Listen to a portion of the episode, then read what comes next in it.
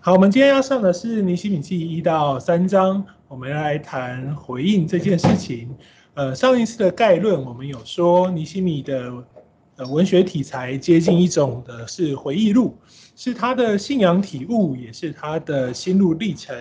简单来说，是尼西米在距离归回九十年后，也就是西元前五百三十八年到四百五十四四百四十五年，他回去。这段时间，他开始的服事见证，是他坚守信仰价值的影响与困难，他都完全记载在他的回忆录当中。其实我们可以知道，从这边看起来是尼西米服事的道路很困难，但会成为我们的见证，使我们知道服事不孤单，有人已经经历过这样的事情。所以事实上，以斯拉的教导呢，尼西米。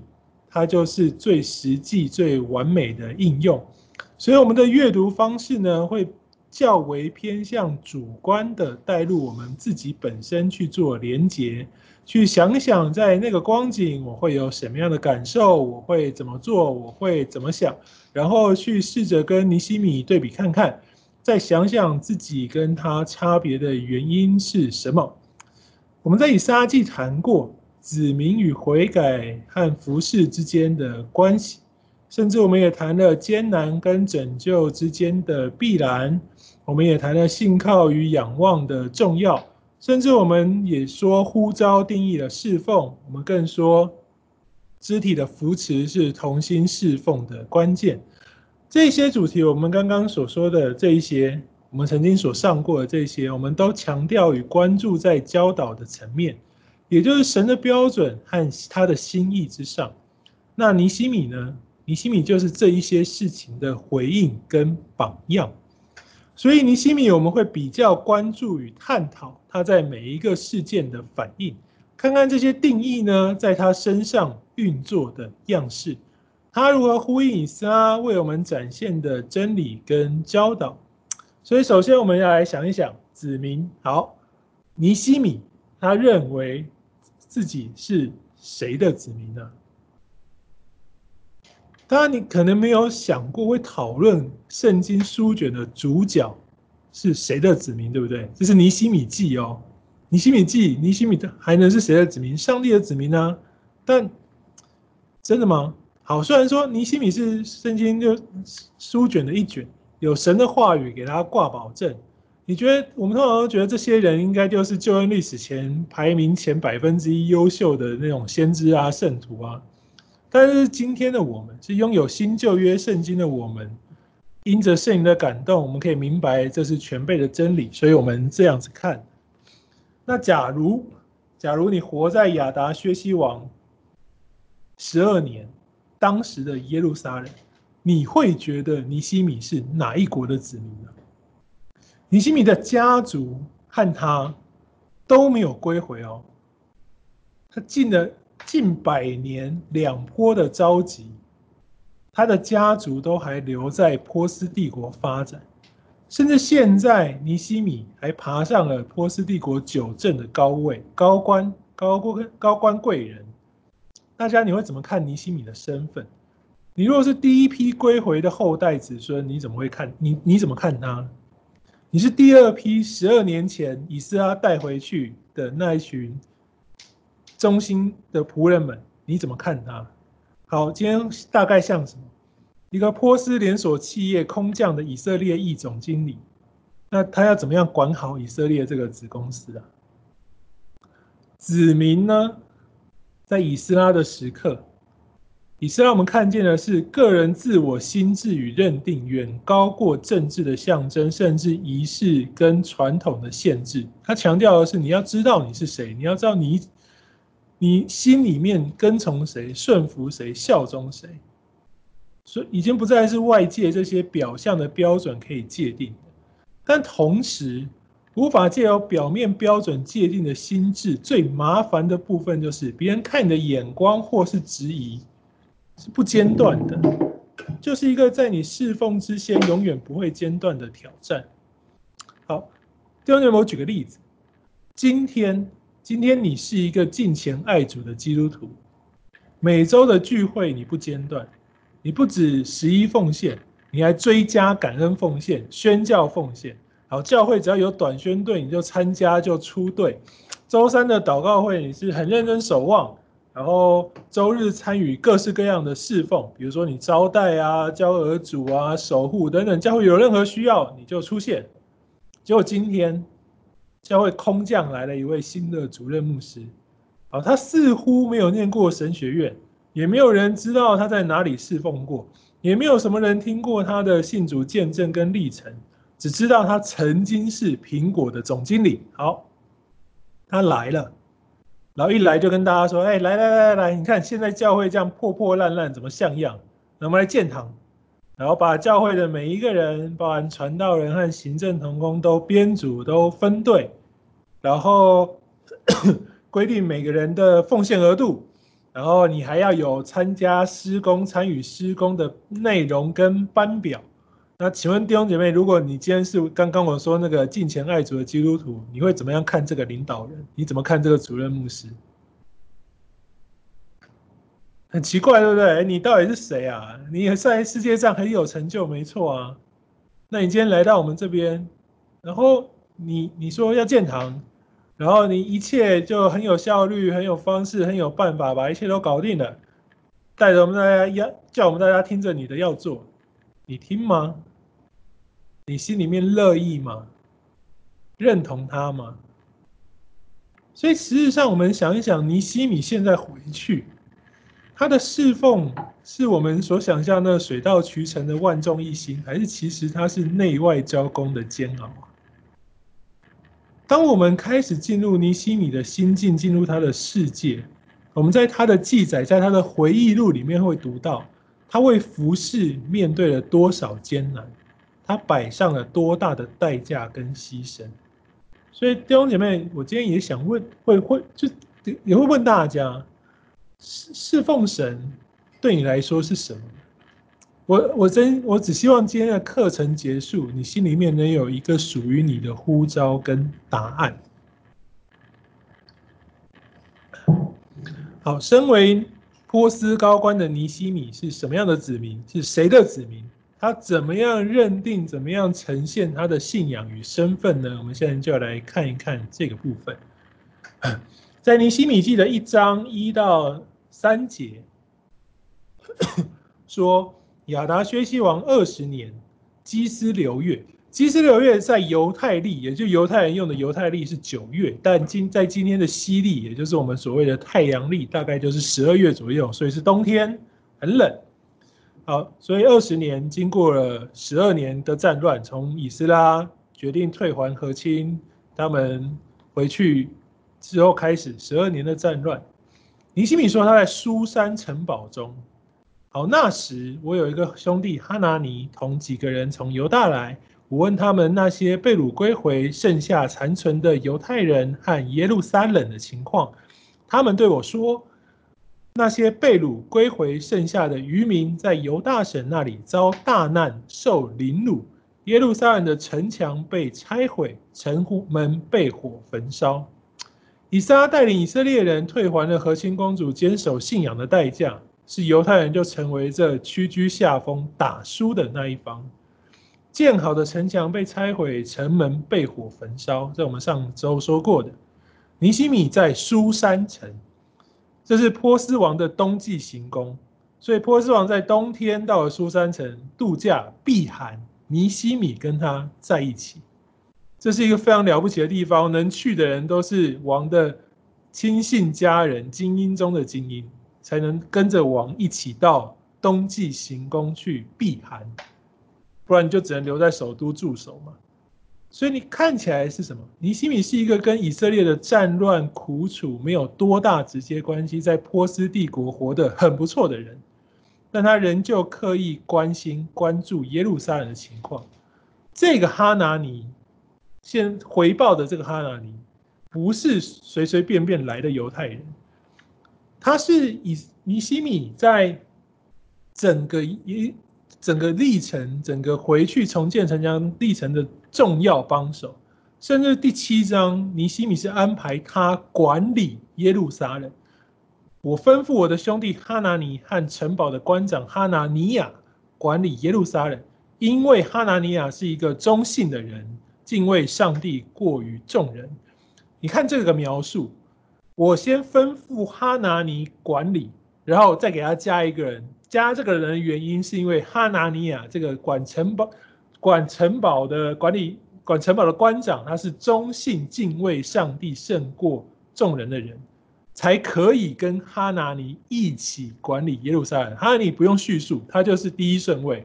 再找一个，这个不错，这个是忠信的人，他是敬畏上帝的人，所以他可以才能跟哈拿尼共管耶路撒冷。所以我们可以发现一件事是，尼西米相当熟悉哈拿尼。他就不太可能是一个住在耶路撒冷人，刚好来到波斯，而且刚好去到波斯王的冬季行宫里面游玩，然后尼西米看到他说：“哎，哈拿尼，来来来，过来，我问你一下。”不可能，那里不是随便人都可以进去的。所以真实的状况相当可能就是是尼希米派哈拿尼去查看耶路撒冷的状况跟问题。然后哈拿尼来到苏珊城，来到波斯王的冬季行宫，向他回报。所以从这里我们可以看见的是，尼希米没有回去，但是他对上帝的跟随跟委身，以及对属灵家人的关系，并没有减少。他们家选择在波斯生活跟打拼，可是尼西米自己，他自己在价值观上仍旧认为他也是犹太人的一一份子。犹太人就是那所谓蒙恩归回耶和华的余民，剩下的那群人。这其实后面成了一个信仰的专有名词，就是剩下来被掳归回、剩下逃脱的人称为余民。这是以赛亚所用的词汇，是拥有信仰、被保守的一群人。渔民，好，其实这跟今日基督徒是非常相似的旧约环境。基督徒人数相对少，相对整个世界或是整个社会是少的，必须顺服在其他的权柄之下，与其他宗教人士是必须混杂生活的。社会对基督徒的态度整体来说也不友善，基督徒的生活方式与思维随时受到各种形式的刺激、污染、挑战。因此，尼西米这一卷书其实是能帮助我们思考今日信仰生活很好的书卷。想一想如何与来自不同背景、阶层、信仰体悟的人一起建立教会，并且在社会有正确基督徒的见证。那我们刚刚所读的第一，尼西米他认为自己是余民的一份子，他判断事物的标准，他也使用神的话语。怎么看出来呢？第一章的七到九节跟我们说，尼西米他说。我们向你所行的非常败坏，没有遵守你吩咐你仆人摩西的诫命、律例、典章。好，他说他现在判断自己的行为很败坏，是因为他用摩西的诫命、律法跟典章来判断自己。好，这是他的心智，这是第七节。那他对神话语的认识呢？看起来他是可以随意引用跟对照的哦。第八节他说：“求你纪念所吩咐你仆人摩西的话，说：你们若犯罪，我们就把你们分散在万民中；但你们若归向我，谨守我的诫命，你们被赶散的人虽在天涯，我也必从那里将他们召集回来，带到我所选择立为我民居住的地方。”这个是波斯纠正尼西米的信仰程度哦，可以做到这样的事情。这整个信仰的价值观，它是展现在接下来所谓哭泣跟禁食祷告的当中。事实上，他对神话语认识，他所我们之所以说是随意引用跟对照是，他这其实是综合性的，他不是只用了一段一章一节。他是用了《生命记》跟《立位记》综合性的想法跟语句，把它截取出来，成为他所说的这一段话。所以第二点，其实尼西米他很在意他的信仰，非常认真的装备。摩西的话语是他谨守遵行的，是他能够随意熟悉引用的。所以在整个的信仰认知当中，足以成为波斯高官的尼西米，他听见哈拿尼所说犹太的状况、耶路撒冷的状况，他是坐下哭泣，在神面前进食祈祷。尼西米可以成为波斯高官，他的个性跟能力都不是省油的灯，他非常的坚定稳妥，甚至非常的强势。这在我们在接下来的章节，在他其他的记载回忆录的部分，我们都看得到。可是这样的他，可以足以成为波斯高官的那种能力跟刚毅的他，听到哈拿尼带回来的消息，他的反应是跟以斯拉一样，去进食祷告、悔改认罪。这代表的是一个信徒真实的姿态是相通的，在神面前省察、悔改、调整，是一种超越性别、个性特质的亮光。只要你有这个心智，你对神有相同的认识，在这个反应之下，在这个状况之下，大家都会有相同的反省，会有相同的悔改，跟相同的来到神面前的谦卑。这是信徒真实的样式，就像提摩太前书说的六章九到十一节，那些想要发财的人，就陷在迷惑，落在网罗和许多无知有害的私欲里，叫人沉在败坏与灭亡之中。贪财是万恶之根，有人贪恋钱财，就被引诱离了真道，用许多愁苦把自己刺透了。但你这属神的人要逃避这些事。追求公义、敬虔、信心、爱心、忍耐、温柔，所以本来没有的，本来是错误的、沉沦的、私欲的，可是却是能够透过信仰去调整、去悔改的。属神的人要逃避这些事，追求公义、敬虔、信心、爱心、忍耐、温柔。这是一个属神的人应有的见证跟心智。然后我们可以确定，按着尼西米跟以斯拉的这个共同之处。是可以每个人都在身上有这样的彰显，是可以悔改改变自己的。所以如此，我们来想一想尼西米在第六节的祷告。他说：“愿你睁眼看，侧耳听你仆人今日昼夜在你面前为你众仆人以色列的祈祷，承认我们以色列人向你所犯的罪。”然后一个分号，等于是下一句喽：“我与我父家都犯了罪。”就其实我们以前都觉得他是代替大家，有点像以斯拉那样子，或者是说哦，就是归在以斯拉那边说哦，你看我现在在这里，我富家是那些回去的以色列人。可是如果这是第二句呢？而且依照我们刚刚所说的，他现在是波斯的高官，他现在在悔改认罪。我个人读这段的感觉是，他是直到这时候才觉得他没有归回是一个亏欠。我与我富家都犯了罪。就像什么？就像就像扫罗，直到变成保罗后，他才在罗马书一章十四节说：“无论是希腊人、为开化的人、聪明人、愚拙人，我都欠他们的债，所以愿意尽我的力量，把福音也传给你们在罗马的人。亏欠。当他发现自己的错误，当他悔改，当他转变的时候，他发现了自己的亏欠。我觉得这是同样的感觉。尼西米直到现在，直到苏珊人听曾听见哈拿尼向他回报的这个时刻，他觉得自己亏欠，是因着他在这一段进食祷告的的悔改当中，他发现了自己的亏欠。就你们知道自己是被掳的。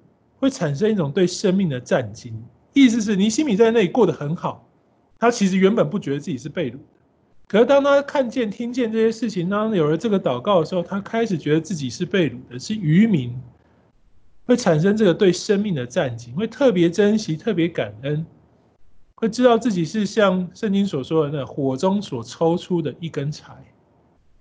就会乐意搭配神，乐意开始配合神的心意，并且试着积极往那个方向前进。所以这个时候，当他说了“我与我父家都犯了罪”的光景，他心中产生一个意念，觉得天哪，今天这个消息、这个想法、这个祷告，让我自己现在的我开始无法置身事外。所以他在最结尾的祷告，在第十一节才说：“使你仆人今日亨通，在这人面前蒙恩。”他现在眼前这人是谁？他跟王一起去东济行宫嘛？是王。最后告诉你他是谁？我是王的九正。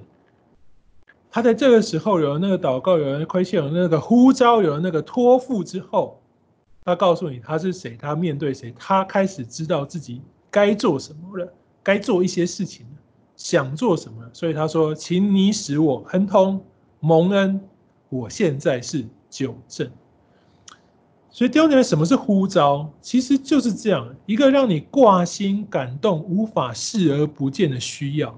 而且这个需要，你心里面知道无法借由其他人解决，迫使你把需要放在祷告中，甚至你开始思想自己投入的可能性。弟兄姐妹，神什么时候用你？神什么时候呼召你？其实真的很难说。在亚达薛西王七年的那个光景艰困嘛，很艰困啊，停工，宣布停工。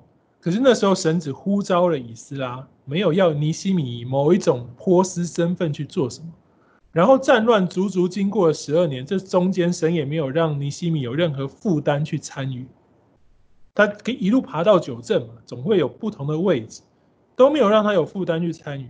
直到现在，直到他用酒政的身份站在王前面的时候，很有可能是到了这个时期，尼西米才到达了这个位置。当然只是有可能而已。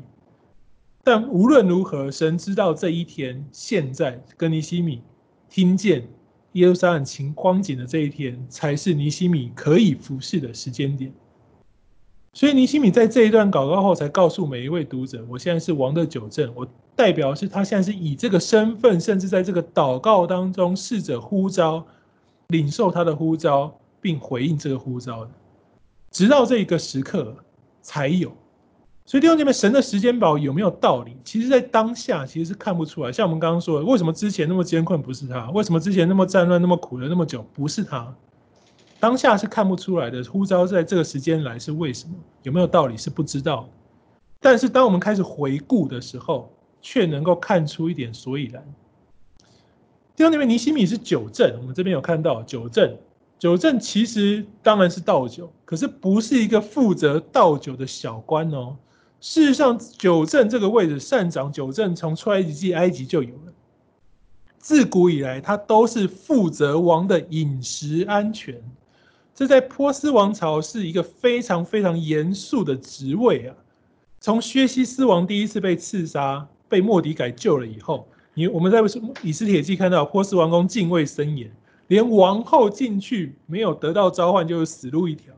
这么严格的规定，就是因为在波斯历史当中，除了第一位居鲁士大帝之外，剩下每一个王都曾经碰到政变跟暗杀，连亚达薛西他自己可以继位，都是因为他爸被暗杀死掉。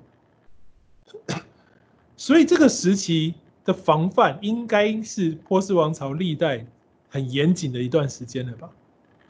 管饮食的酒政。一定要是王最亲密、最相信的战友，所以在古晋东有很多的例子，是九正当完就去当宰相。九正是亲信中的亲信，对王有非常非常大的影响力。就像我们说啊，那个内侍都比外臣来的受欢迎嘛，所以王身边的那个人，他最亲近、最喜爱的那个人，才是最重要的那个人。九正已经被带到。冬季行宫去了。尼西米是王最亲密的战友，是他最好的、最信任的人。弟兄姊妹，如果你是王，你希望你的九正跟你有同样的价值观跟信仰，还是他有着自己不同的那一套？一定是我们希望他跟我们越像越好嘛，就越效忠我，越跟我站在一起。可是尼西米成为了九正哦。我们刚刚说他，他前面又可以引用圣经。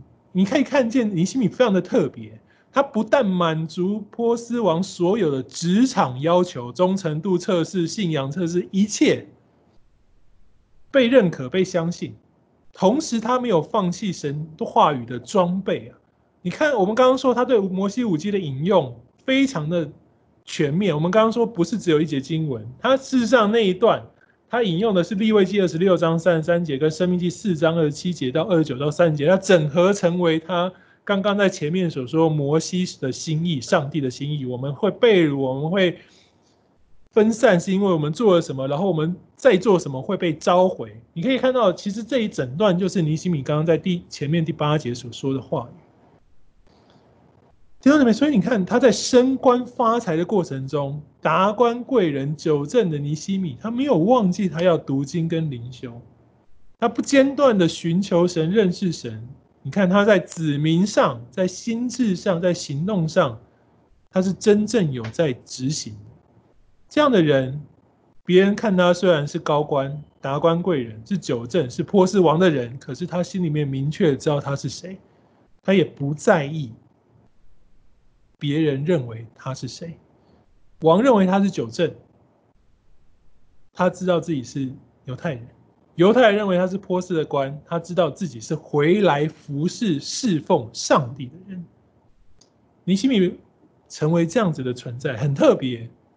一个王的亲密战友，一个代职服侍的人，而亲密战友才是真正尼西米开展的关键。尼西米记所有记载的关键，因为只有，因为只有这一层超越正式官职的关系，不是官而已哦，他是王最好的战友跟朋友，可以抵挡前一道那个留下些许空间的停建命令，没有第二条。第没有发布第二个正式可以从开始盖的命令，大家都在模糊当中，这就是政治，一切都在模糊当中。因为在亚达薛西年间，波斯各地有大大小小的动乱，很多亚达薛西在波斯帝国动乱当中不会想要去得罪当地的总督，这代表基本上在耶路撒冷的问题是很难有国家公权力来解决的。况且一章三节说，那些遭大难受凌辱这个描述，它代表的是并没有危及人民性命嘛，没有死人，受凌辱大难没死，不然就会说我们快被灭族了嘛。敌人是以羞辱跟挑衅为目标，所以他拆城墙、烧城门。这当然我们不知道波斯王法有没有规定毁损罪，但总而言之。可能不是最严重的那条被违反，所以王可以放任，放任那边的总督自己处理。总督可以放任仇敌打击犹太人信仰跟人民，因为这可能闹上法院也不会有什么好结果。没死人不严重，遭大难被凌辱。所以对整个波斯帝国来说，其实耶路撒冷是个穷乡僻壤的小地方，没有什么太好值得的，就是但这是国土不能分割，所以王不在意。也没有兴趣为这地得罪一票达官贵人去维持所谓法律的正义，没有，所以有空间可以建啊，凭自己的能力不能建敌仇敌，你靠你自己的能力去攻击凌辱他们，双方都在一个权柄之下，有自己所有的空间操作所有的事情。此时要改变这一切怎么办？你要成为王愿意为你付出的那个人。所以九正的亲密度就成为了扭转一切的关键。好，在关系的亲疏上，一个肩负国王性命的伙伴，这个九正，他所在意的事情，他的心情跟担忧，事实上就会成为王考虑的重点。自古以来，内侍的影响力多半大于朝中忠臣的原因就是如此。这就是尼西米服侍的起头，弟兄姐妹，你看，时间是神决定，方式都是出于神的安排，神的呼召。但是借由尼西米不间断的信靠、仰望，并且还有他持续不断关系肢体而成就。这一切在没有放弃之下，神的呼召才临到尼西米。所以弟兄姐妹，尼西米为我们展现的就是，你看起来是谁，不等于你是谁啊，是你做了什么而决定你是谁。这个行为，甚至是不管别人怎么看你，你都愿意做出来。你要升官发财，你最好是演出波斯的那一套。可是他仍就是认真灵修、读经、祷告。波犹太人看他是不知道要怎么服侍，可是他仍旧竭力服侍。所以弟兄姐妹，他的祷告是让他想能去侍奉，因为知道他知道这是他展现他子民身份唯一的方式。所以他祷告是求神让他蒙恩，搞清楚他在王国的现实光景。去能够明白王最在意的事情，去找出他自己能在今天的身份地位成就上能做什么。所以我是九正，我想要亨通，我想要蒙恩，怀着这样的信念，直从基斯流月，我们刚刚说是犹太历九月，西历十二月，直到尼散月。尼散月是犹太历的一月，等于从九月到一月，大概就是西历的三月或四月，等于说从十二月到四月。总之，间隔大概是经过三四个月。当他发出了那个侍奉的祷告之后，经过三四个月，到了第二章，尼西米的工作跟生活没有什么改变，他仍旧在苏珊城倒酒服侍王。没有让神没有让他看见他可以摆上解决危机的任何机会。我们刚刚说尼西米能够成为这样高官，可能肯定是果决、勇敢、有能力、有权力的人。可是他想做不能做，这样憋了三四个月。这样的疲乏让尼西米在上班，在陪伴王的时候，第一次迎着这些难处，不知不觉的忧愁。所以王对尼西米说：“你既没有病，为何面带愁容呢？这不是别的，必是你心中愁烦。”所以你看，王很认识他，对不对？诶，你愁烦呢？你看得出来，也知道他没有生病，很熟。所以你心里真的是王的亲密战友。那好，你今天心里面有什么事？为何你拿着一杯酒忧愁？哎，你想要下毒，但舍不得吗？你怎么了？所以这个一个回答不好，尼西米当然就没命了嘛。所以尼西米非常惧怕，这是不应该发生的事情，所以他非常害怕。然后，但他对王说：“愿王万岁！我祖先坟墓所在的那城荒凉，城门被火焚烧，我岂能面无愁容呢？”所以很特别，尼西米很愁烦，他非常害怕这愁烦，但王就因着这愁烦问了，然后他开始去想说他可以怎么回答。尼西米的敬畏跟摆上，在上帝的安排当中，大家所领受的智慧呈现在这双方的关系当中，在第二十三节那个岂能表现上展露无遗，代表这三十四个月的思想跟预备，给尼西米很大很大的帮助。这个岂能非常重要。代表的是尼西米说出，知道他说出了一个王能够理解、能够认同的理由。这个岂能就是说，王也同意才会有岂能嘛？王都会觉得，哎，对呀，我的好伙伴遭遇这个事，怎么可以不忧愁？王必须认同，所以我岂能面无愁容？王说，对，你岂能面无愁容？你应该要有愁容才对。好，这是很重要的一件事情。但是为什么他提的是祖先的坟墓啊？让尼西米忧愁的事情是耶路撒冷的城墙被拆毁，城门门被火焚烧。可是尼西米在这边没有提这件事情，要提坟墓，为什么？他为什么提这些坟墓？这算是什么有用让王可以认同的理由吗？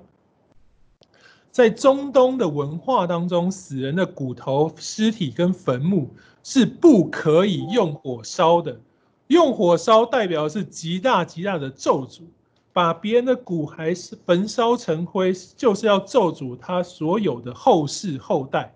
这是打仗当中攻击当中最恶劣的方式，就是放火烧城、放火烧坟墓、放火烧一切。这是诅咒全城与他们后代最邪恶的方式。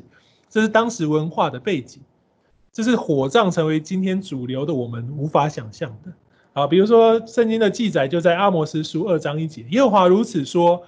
以摩押王三番四次犯罪，把以东王的骸骨焚烧成灰，我必不撤销对他的惩罚。当然，这样的咒诅有没有效是一回事哈，但是你觉得它有效，去使用它，就代表你是怀着那种完全不留情面的咒诅之心去做这样的事情。就算没结果、没果效，我们当然知道没果效，因为神厌恶这样事。可是你怀着这样的心去做，你就是怀着这样恶毒的心要咒诅全城全后代嘛。你就因必定因此被神审判。好，所以你看王一王王一问，尼西米一说，王就懂了，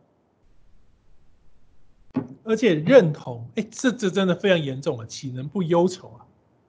尼西米借着这个中东文化告诉王，当然仇敌一定有这样做。你看这么有效的咒诅，他们当然会用啊。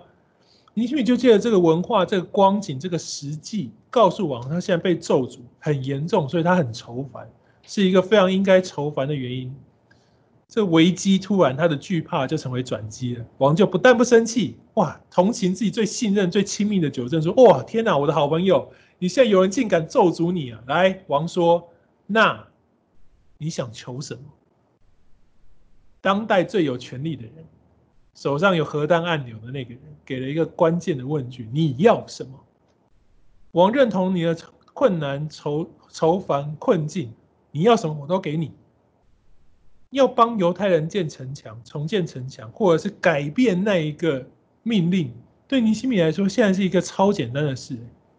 就王下个命令，那些仇敌不准烦，要让以色列有城墙，好好的过生活，可以做到，王当然可以做到啊。兄弟们。今天世界给了我们一张空白支票，无限的权柄的时候，若是我们，我们会怎么填？你的你本来看见的那些需要还在，你本来想到的那些问题也还在，可是你还会用你本来的做法吗？你会坚守你曾经的心智，把自己摆上去，还是你会想说：哇塞，神所赐的超乎我所求所想？我现在就跟王说：“麻烦你派兵灭掉那些给我族人带来问题的人，好不好？”王应该会答应。他咒诅尼西米，所以这很严重啊。或者是请波斯的建城专家带着军队直接去盖个大十倍、坚固十倍、不会被拆毁、不会被烧毁的城墙，不就解决了吗？波斯王，哎，当代世上最强大的帝国，为什么尼西米不这样做？他还是选择自己回去。从一人之下，万人之上，往眼前的大红人宰相候选人，成为回去那个带来政治困扰的麻烦人物。他回去，王也要付代价哎。他去抵挡那些仇敌，仇敌会攻击他，王的亲密战友，他挺他，别人会觉得王偏心，等等都有可能。尼西米选择原本的方式，兄弟们，这就是上半部我们以撒所强调的。信仰不该是政治，尼西米也懂，不是用权力、用势力去解决问题，而是让自己做出合神心意的事。所以尼西米再次让波斯王的权力跟信仰再结合，那就是让以色列人再次回到被掳之前的光景，预备下一次被掳。所以尼西米明白他的身份，他知道自己需要的是一个转化，他成为这个转化的角色。以撒是祭司，他本身就比较容易把世界跟信仰做分别。这样的他也的确成就了某种转化。那在那个世界有事业有成就，他是代职的喽。他基本上活在那个世界，波斯王的九政，历世历代都在波斯打拼求存，直到成为九正的那个时刻，我们刚刚所说发出了那个祷告之后，领受了呼召。这样子一个在世界有事业有成就的人，如何成为那个转化的力量？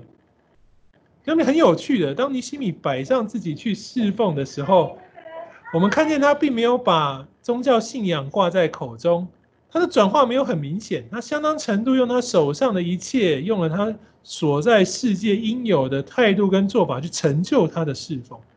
所以你看尼西米说明的过程充满了政治的巧思，九政的出身为何，王不会不知道。所以这边双方就说没有说清楚的本族本家来代表，王总会不知道他哪里人，知道，或者是尼西米根本不敢讲也行，随便。总而言之，这是一个政治的应有的模糊，双方的运作默契就是一个不讲明白，大家好办事的妥协。而且尼西米他选择的场合是个私人场合，王后在旁边。第六节说王后在旁边。那个在波斯帝国的规矩跟传统，只要是正式的宴会跟场合，不能有女人，所以王后是不在的。所以在以斯帖记国宴的时候，王后不在，直到王宴请他宾客的时候，八九封把王后叫来，才有这个光景。所以我们现在看见这里有王后，代表冬季行宫的这个酒宴是私人的场合。尼西米私下的要求是，如果是正式场合，就有敌人可以影响，所以他在私下的场合去跟王要求，很聪明。再来就是定下日期，让王明白说，哎，我不会给你带来很大麻烦，因为这是一个短期的任务，我要去多久，我给王定了日期，这是一个短期任务，就是我回去解决这个很严重的问题，那个让我被咒诅的这个问题而已。不然那王不想放人怎么办？所以尼西米必须有极为强大的规划跟安排能力，然后他才可以去操作所有的事情。最后呢，最后他就是极力的利用世界的资源和权柄，他跟王要好几份诏书啊。弟兄姐妹，这都不是我们喜欢在教会中看见的理由，对不对？可是这是尼西米需要给他世界的交代，这都是身为波斯高官的尼西米所具备的能力跟技巧，用世界的资源、权柄，然后我们看见上帝呼召他把建立保护的任务交给这样的尼西米。教会许多的事物事实上与世界的运作息息相关，比如说政府订定的劳基法，教会的同工就要遵守跟配合。比如说要建堂要整修，我们都需要送计划给市政府；核列馆的使用需要跟大会的大楼的管委会抗衡，要保住自己的权益，要抵挡邻居的恶意，才可以好好的聚会。教育馆这边教育馆要付租金，你需要有跟房东沟通杀价的能力。教育会各样设备备品的采买增添等等的一切，事实上都需要跟世界往来，甚至或我们需要给他们一个交代。这些实际的执行，比如说教会建堂可不可以申请政府的补助或使用海沙屋等等的优惠认定，这都是补助，这都是优惠啊。租金杀价的范围可以多少？事实上，弟兄姐妹，这些圣经都没有给你白纸黑字的写下规定，圣经只给我们原则，真正操作的时候，端看我们的心处在什么样的意图。经文说，眼睛是身体的灯。马太福音六章二十一到二十三节，你眼睛明亮，身体就光明。你的心在哪里，财宝在哪里？我猜你们出去，你们要机警如蛇，纯真如鸽，也就是灵巧如蛇，寻良如鸽子。兄弟们，我们看见方式没有绝对。以斯拉用以斯拉的样式回去，尼西米用尼西米的方式服侍，然后两者。都记载在圣经当中。在今天的现实世界，更明显的是，在许多与外邦人一样的做事方式当中，我们唯一差别就是经文所说的心。我们的心是什么？我举个最实际的例子，在创启地区的宣教时，他的心是传福音，可是他做得出来说得出来吗？不行啊！他必须遮掩他真实的心智跟身份，才能在当地运作他的呼召跟托付。所以弟兄姐妹。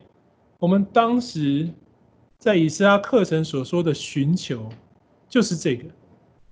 他做以尼西米做一个最好的见证，他用他的信仰寻求他生命侍奉的样式。你说他所做的一切跟王的沟通是不是取巧？是的，弟兄姐妹，这是灵巧机警如蛇。但尼西米有要害任何一个人吗？没有，他有违背他所信的吗？没有，这是驯良纯真如鸽子。所以弟兄姐妹，尼西米台面上是怎么样回去？用五十二天建好城墙，就是用这些方式。他必须用世界的力量帮助他。所以弟兄姐妹，我们从今天，我们今天不会太长，我们今天会停在这边。我们要告诉大家的就是侍奉。建基在你对信仰的认真寻求，跟你对弟兄姐妹的爱之上。尼西米没有停歇这一切，他在世上代职，追求他的事业成就，很认真啊，爬上了波斯九镇王最亲密大红人的那个位置，不知道付上了多少代价。可是这样的样式没有影响他身为子民的身份、本质跟心智。他把自己在一个。最不可思议的时间点放上去侍奉，回去用了这些说法，用了这个法要招书，然后要王说木材，然后要城门等等的。还有一句很特别的，和我自己要住房屋的衡量，这句什么意思呢？我们下礼拜再讨论。这非常的有趣，我们可以看见尼西米的聪明跟灵巧。你或许觉得他很，真的很炸鬼。诡诈，可是弟兄姊妹，这是在这个世界生存跟侍奉的方式。我们会慢慢看见这个区分的线跟这个见证跟内容，怎么样去执行？但是我们今天前面所看的尼西米的祷告、尼西米的关系、尼西米的认真的读经灵修跟一切的预备，他从来没有放弃过。这是很美好、很美好的一件事情。所以弟兄姐妹，我们今天希望你想想，上了这门课的你想想，神给你的侍奉，给你的呼召是什么？你的心智，你的理念是什么？在那不间断的寻求、不间断的装备当中，愿你知道神要你如何侍奉他。无论你在世上有怎么样的成就事业，你希望我们展现的是，在某一个时刻，神等待你摆上只有你能做的事，满足那个只有你能帮助的需要。弟兄姐妹，我们一起祷告，愿神在祷告当中感动、呼召。父神，我们来到你的面前，我们求你带领今天的每一位弟兄姐妹，在神的话语当中，在教会的生活当中，主求你擦亮我们的眼睛，使我们的眼睛明亮，使我们光明。使我们看见世上最珍贵的财宝是那存在天上不会朽坏的财宝，是主你那美好的心意与得你的喜乐。主是将你的福音传扬给万民，是使教会更为坚固，成为保护，成为避风港。主啊，今日每一位弟兄姐妹在你的面前，我们一起祷告，求主使用我们，求主跟我们说。求主使我们以基督耶稣的心为心，以你的眼看世界，看见需要，看见侍奉的机会，并且在祷告当中知道我们可以如何摆上，如何按着神所装备赐给我们一切的恩赐才干来侍奉主，来成就主那保护的心意。谢谢主，祷告奉靠主耶稣基督的名求，阿门。好，弟兄姐妹，不好意思啊，我今天要等下去领会，所以我没有办法有太多的课程时间。但是我现在会把这堂录影就再传上网络上，所以有没有有前面没看到的会漏掉的，呃，我们你等下就可以在录影当中直接补上。下一周，下一周的时间我们是十点十五正常时间哦，下一周是正常时间，我们在教会场地会再公布，因为今天这是一个临时的场地。因为疫情，我们很多事情都很混乱。下个礼拜我们会正式公布一个固定的场地，会把尼西米记在那边把它上完。十点十五分是一样，是线上跟实体同步，在博大尼的某一个场地，我们会另行公布。请弟兄姐妹注意网站，甚至注意教会的公告。好，谢谢大家，不好意思给大家造成许多的麻烦跟困扰。那我们今天到这边，谢谢。好，大家不好意思啊。好。不会不会那个抓什么 Google Class，所以我一直没有上去。没有上去什么？